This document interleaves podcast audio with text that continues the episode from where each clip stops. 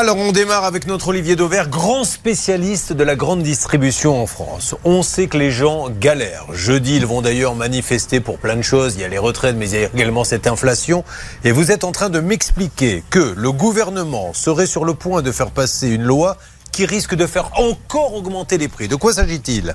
Alors, c'est pas le gouvernement, c'est une proposition de loi qui vient des députés de la majorité. Alors, vous me direz, tout ça, c'est la même couleur politique, mais néanmoins, c'est important parce que le gouvernement n'est pas pour, mais les députés le sont. Je vous explique. En fait, c'est euh, une énième loi sur les relations qui sont toujours conflictuelles entre euh, les grandes marques et euh, les distributeurs. Alors, un petit point d'explication tous les ans, le 28 février, les grandes négociations annuelles entre les industriels et les distributeurs doivent se clôturer. Et cette loi, elle dit la chose suivante, si elle est votée, c'est que s'il n'y a pas d'accord le 28 février entre, par exemple, Carrefour et Nestlé, alors c'est le prix proposé par Nestlé qui devient la norme. Ça veut dire qu'à ce moment-là, et c'est ça le coup de gueule qu'il faut pousser quand même, à ce moment-là, ce sont les grands industriels qui vont proposer leur prix et ils ont tous demandé aujourd'hui entre 10, 20, 30, parfois 40% d'augmentation. Et donc, si cette loi passe, ça veut dire que désormais, ben, les distributeurs ne pourront même plus négocier le prix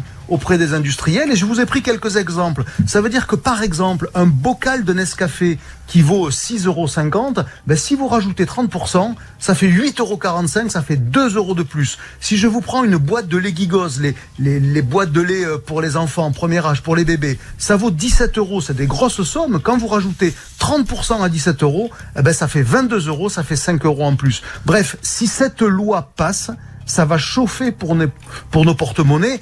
Et c'est presque là le plus étonnant. Comment des députés aujourd'hui, en, voyant ce qui se passe dans le pays, sur la consommation, sur l'inflation qui est déjà énorme, comment peuvent-ils se dire que c'est une bonne idée de voter une loi qui est inflationniste? Alors là, franchement, tous ceux qui observent le commerce, la consommation de manière un peu cartésienne, personne comprend.